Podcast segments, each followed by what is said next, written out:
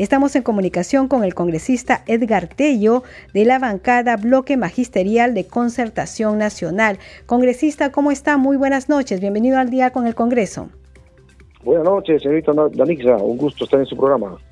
Sí, congresista, la presidenta justamente estaba dando cuenta de lo que eh, se ha hecho en el Parlamento Nacional. Ella mencionaba proyectos, por ejemplo, como el debate de la bicameralidad. También ha mencionado que se ha visto el tema del bachillerato eh, automático, CTS para eh, los profesores al 100% el sueldo, se ha elegido a los miembros del Banco de la Nación, a los miembros del Tribunal Constitucional, se está eligiendo ahora, eh, está en proceso la elección de los miembros del Defensor del Pueblo. ¿A usted qué le parece este año de legislatura 2021-2022? ¿Cuál es el balance que usted tiene de la labor del Parlamento? Bueno, a pesar de la desinformación que algunos sectores de la prensa hacen, el balance es positivo, ¿no? Porque se ha legislado en favor de toda la población. Parece que hay algunos sectores también que, que no informan el trabajo que ha venido realizando el Congreso en las diferentes comisiones y en el Pleno mismo para aprobar leyes como las que usted ha mencionado de la CPS, 30%, las leyes del de la autonomía universitaria, bachillerato automático, entre otras leyes importantes, no solamente en educación, sino en todos los sectores, que este Congreso ha hecho un trabajo bastante productivo en beneficio de toda la población y que resalta ello, ¿no? A pesar de algunas discrepancias de algunos congresistas, pero no podemos decir que es la generalidad, ¿no? Es parte de la democracia, de la lucha de ideas que hay en el, en el Congreso de la República, ¿no? Y, eso es parte, digamos, de, de este proceso, de esta nueva gestión. Sí, justamente ya la próxima semana, eh, congresista, eh, se va, bueno, el 26 se está eligiendo a la nueva mesa directiva. ¿Qué expectativas hay respecto a la conformación? Me imagino que todavía no hay nada decidido en su bancada, pero sí debería haber una idea de qué perfil va a tener el nuevo presidente o presidenta del Congreso. Bueno, respecto a nivel de nuestra bancada, todavía no hemos definido quién debería ser nuestro candidato ante la mesa directiva, que si bien es cierto el bloque magisterial también eh, aspira a ser parte de esta mesa, y por ello venimos conversando ¿no? con los diferentes eh, integrantes de las diferentes bancadas, de los diferentes partidos que conforman el Congreso de la República, y vemos que hay predisposición, ¿no? Y el punto, el primer punto para poder constituir una lista de consenso es garantizar la gobernabilidad y la estabilidad que el país necesita porque los peruanos quieren ya soluciones, quieren atención a sus justas demandas que han sido postergadas por más de 30 años y ello indudablemente se busca en esta mesa de consenso que tenga comunicación y diálogo permanente con el Ejecutivo. Sí, en este diálogo permanente con el Ejecutivo eh, que, que, usted ha dicho que es para mantener la gobernabilidad, que es una de las funciones del Congreso, el tema de, ver que, todo vaya bien, pero también hay un aspecto importante en la labor del Congreso que es el de fiscalización, justamente fiscalizar al Ejecutivo. ¿Usted cree que se estuvo fiscalizando bien?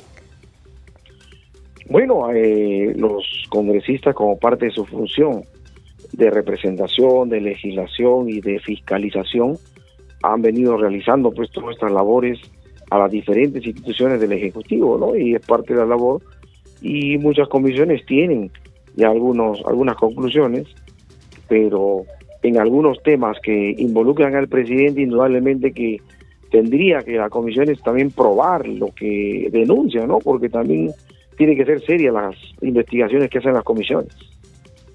¿Usted eh, qué opinión tiene del informe de fiscalización, ya que usted ha mencionado al presidente Pedro Castillo? Bueno, de acuerdo a la, a la, información que se ha compartido, eh, en cuanto a la, fiscalización, tiene que probarse, pues, ¿no? La, los delitos, las faltas, para luego generar, pues, una, acusación, ¿no? Y la Comisión de, de Acusaciones Constitucionales tendrá que también valorar eso, ¿no? Porque si yo, porque justamente lo que le decía en el Congreso de la República, ¿no? Una cosa es la acusación constitucional y otra cosa es la vacancia. Si voy por la acusación constitucional, significa que esta comisión ha aprobado el delito y por ello va a pasar a una acusación constitucional. Pero si no se ha aprobado, como lo dijo el mismo presidente de la Comisión de Fiscalización, solamente indicios subjetivos. Entonces, obviamente, no hay una certeza de lo que todavía no ha investigado. Entonces, dejemos que las instituciones del Estado llámese Ministerio Público, Fiscalía, concluyan sus trabajos para luego la comisión haga su papel también de, fiscalización.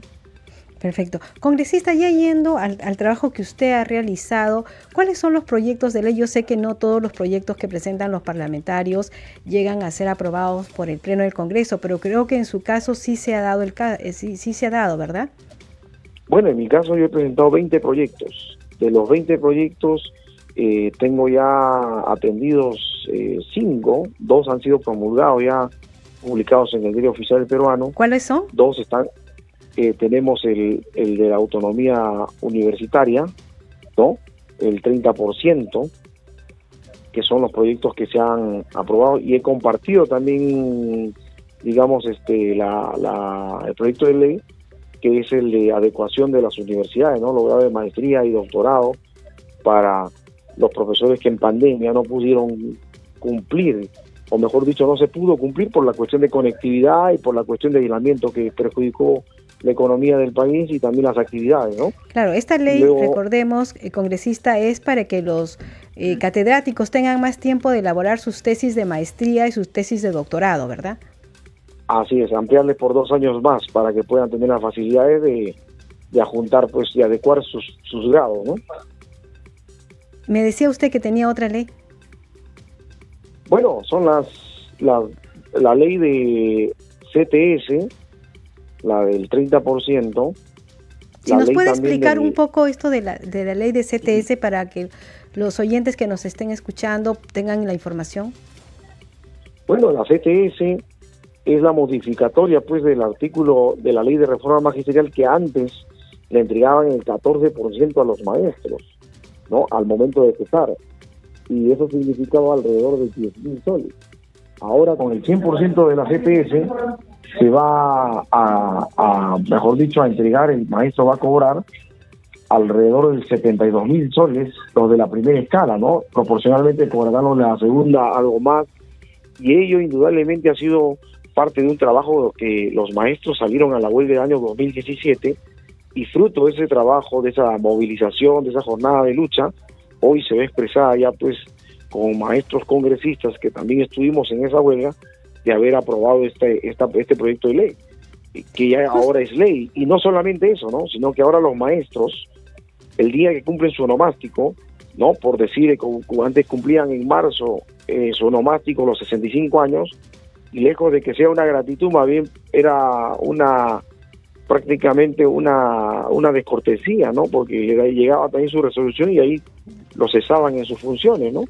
Y ahora con esta ley, el maestro que cumple en marzo, cumple en abril, cumple en mayo o en otro mes, ¿no? Ahora ya no lo cesan el día de su onomástico, ¿no? sino cesa en el año lectivo, es decir, en diciembre de este año 2022 y de aquí para adelante, ¿no? Claro, ustedes ahora han conformado, eh, es una bancada joven, es la bancada de bloque magisterial de concertación nacional, justamente porque su objetivo es eh, promover o dar facilidades o legislar en favor de los maestros. Así es. Bueno, somos maestros, pero no solamente somos maestros, ¿no? Algunos, como el que habla y otros congresistas, tenemos dos profesiones, ¿no? Somos maestros y también abogados pero en principio nuestro sector importante es educación, pero no por ello vamos a descuidar a los demás sectores de la población que también requieren de la atención y cuenta también con nuestro respaldo para poder impulsar las iniciativas y proyectos que cada sector también requiere para mejorar y que pueda ser atendido, que muchos años han dejado de ser atendidos y hoy también nosotros estamos con ese compromiso de atenderlos. Creo que usted también ha visto el tema del proyecto sobre la derrama magisterial, ¿verdad? Así es. Ese proyecto también lo he presentado. Está en Comisión de Educación y en Comisión de Economía. Todavía no se ha dictaminado y en la cual es la expresión de la de la mayoría de maestros que salieron en el 2017 y que actualmente en IMA y en todo el país ha caído como anillo al dedo la promulgación que ha hecho el Ejecutivo con el Decreto Supremo 009 de 2022, donde se va a elegir por primera vez en la historia el directorio de, de la derrama magisterial, el Consejo de Vigilancia Oficinas Descentralizadas de manera universal, ¿no? Elecciones universales, un maestro, un asociado. Y aquí quiero desmentir totalmente que esta promulgación sea inconstitucional, por el contrario, esta, esta modificatoria es constitucional. Lo establece la sentencia del Tribunal Constitucional del año 2006 y lo establece también el artículo 3 del propio estatuto del Decreto Supremo 021 del año 88, educación, y, y también, ¿no? Aquí en un gobierno democrático no era posible de que se esté viviendo, o mejor dicho, los diferentes gobiernos hayan avalado dictaduras en una organización como es la de Rama Magisterial, ¿no? ¿Cómo era posible que en el artículo 7, en los deberes y derechos de los asociados, ¿no? Dice elegir y ser elegido al directorio y al Consejo de Vigilancia a través del SUTE y CIDES, es decir, hay una discriminación, hay una, una vulneración al derecho de, de libre asociación que establece nuestra Carta Magna en el artículo 2, numeral 13, y también los convenios internacionales con la OIT, que hablan sobre la libertad sindical y donde existe aquí en nuestro país la pluralidad sindical y ello indudablemente era necesario de que se amplíe, porque este no es una empresa privada. Esto el año 60, este, eh, el eh, año 65 se promulgó esta la creación de la guerra magistral con el decreto supremo 078, donde el primer administrador era el Ministerio de Educación. Luego han modificado para que los trabajadores, que son los maestros, puedan administrar la derrama. Pero eso no quiere decir que sea una empresa privada, ¿no? Congresista, esto no significa que si se dan los cambios, los profesores se vean afectados en el, tema provisional que están recibiendo. Así es, porque incluso la SBS ha opinado con el con la resolución 059, en la cual dice que el democratizar el directorio a través de la elección de un maestro, un asociado, no implica que se perjudique la administración de la derrama magisterial. Y eso lo establece también la SBS, ¿no? Opinión que ha dado la SBS y como lo reitero, el Tribunal Constitucional, el propio estatuto.